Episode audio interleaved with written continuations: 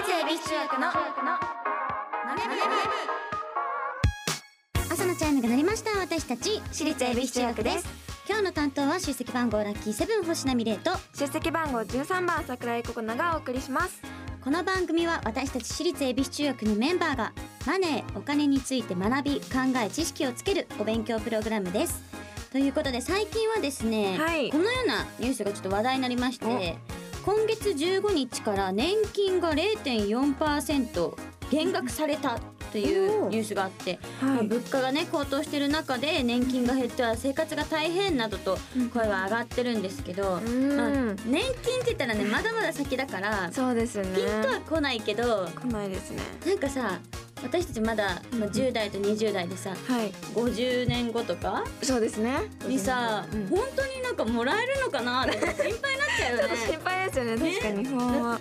ずっと仕事してなきゃいけなくなっちゃうよねうんこれね。確かに。なんかだから最近はなんイデコっていう制度とかを使って、なんか若い世代でも老後の資金対策とかをやってる方が増えてるみたいなので、へーなんか私たちもちょっと対策しとかなきゃいけないんじゃないかと思いますよ。確かに。大事ですね。ね大事ですね、ん。まだピンとは来てませんが、はい。まだまだ先のお話ですが はい。皆さんも何か対策していきましょう。はい。はい。ということで毎回お題を決めて予習メンバーが先生となってお勉強していきます。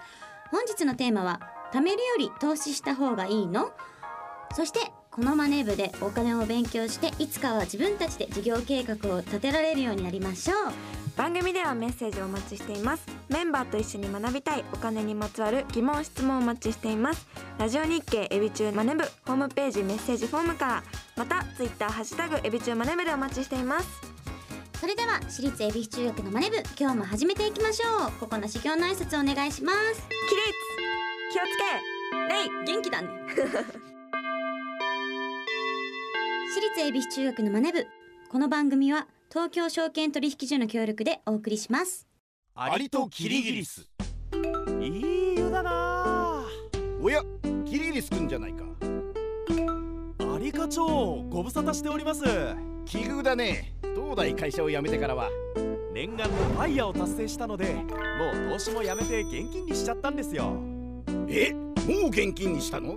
相変わらず君はお気楽ですね。投資も辞めてしまうとファイヤーにならないでしょ。うその点私は職場で投資を学び働きながら資産形成を続けていますよ。また投資をしようかと思うのですが買い時もわからなくなってしまって。無様だなキリギリスくん私のように賢い人は一気に現金化などせず投資と一生付き合っていくんです。退職後の資産運用法も学んでいますよつまりはステイマーケット。これこそが。余裕を持って余裕を増やす。JPX マネブラボ。投資に関する最終決定はご自身の判断でなさいますようお願いします。東京証券取引所。私立恵比寿中学のツイッターハッシュタグエビチューマネ部でお待ちしています。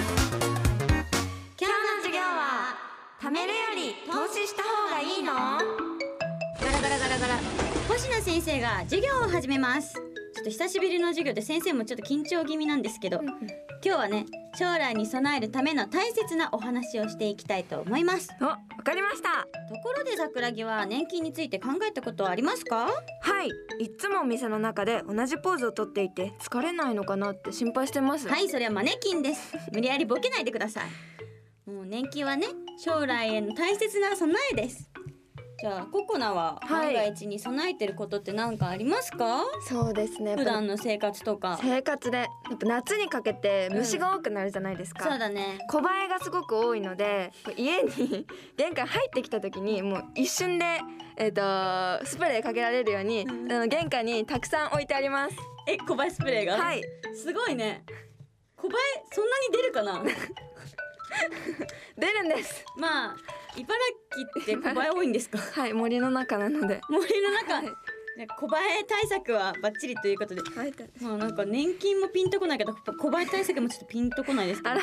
まあまあ。はい。では授業始めていきます。はい。では教科書37ページ。貯めるより投資した方がいいのを開いてください。はい。はい。ではまず最初に結論を言いますと。はい。貯蓄はとても大切です。貯蓄。まあ、いざという時の備えという役割があります、もしも急にねお金が必要になった時に貯蓄がゼロではどうしようもありません。うん。またマイホームを購入したり旅行に行くにもお金の準備をしなければいけませんよね。そうですね。ちなみに三井住友銀行が19歳から35歳の社会人にみんなが何のために貯金をしているのかと調査したところ、趣味旅行あとは老後資金子どもの教育費病気怪我の備えなどとなんか目的はそれぞれなんですけどやはりお金が必要になった時の備えとして貯金してる人が多いみたいですね。ね貯金してますか？してます。してますもかちろん。コツコツやってるんですか？コツコツ貯めてますねすごい偉い、はい。偉い。偉い。じゃあ貯蓄は大切なんですけど、はい。まあ、あることに貯蓄は弱いのです。それは一体何でしょう？うん。これ最近ちょっとね結構毎日のようにニュースで上がってる話題かなってお。思うんですけど。これかな。インフレーション。お。正解です。イエーイ。正解はインフレ物価の上昇です。お。まあ貯蓄といえば多くの人は銀行などにお金を預けています、はいしかし銀行などにお金を預けていても今は金利の低い時代な上に特に最近はね物価が上がってます、うん。つまり物価の上昇率によっては相対的に資産が減ってしまいます。はい。わかりやすく説明するとお家にずっと使わないまま置いていた100円があるとします。はい。そしてとあるお菓子の値段が100円とします。はい。まあつまりこのお菓子はお家にあった100円で買うことができます。はい。しかし物価の上昇でそのお菓子は今年105円に値上がりしました。するとお家にあった100円では買えなくなってしまいます。だからお家にあった100円はこのお菓子よりも価値が低くなってしまうということですね。なるほど。最近すごいスーパーとかもめちゃくちゃ値上がりしてて。だ確かに。ってなんかアイスとかうんうんうんうん。もうめちゃくちゃ高くない？コンビニのアイスがえ100円で買えない時代になってるっていうか、ほん。と200円ないと買えなくなってるし。めっちゃ高いですよね。なんかこれ高くなったなみたいなやつある？うまい棒？えうまい棒。ス菓子系？10円じゃないんだもんね。12円とか3円？12円。えもう多く払わなきゃいけー、ない本当だよね。うまい棒ってさワンコインで買えるものだったのにね。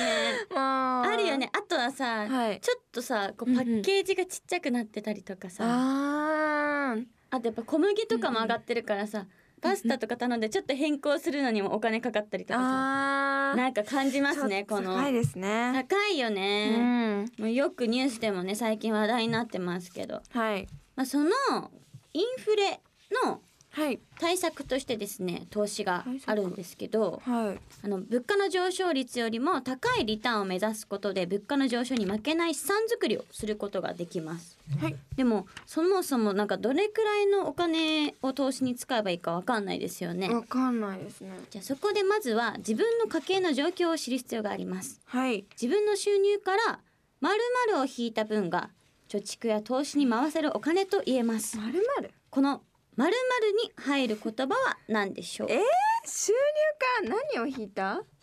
えー、収入から。収入から。とあるものを引くと。支出。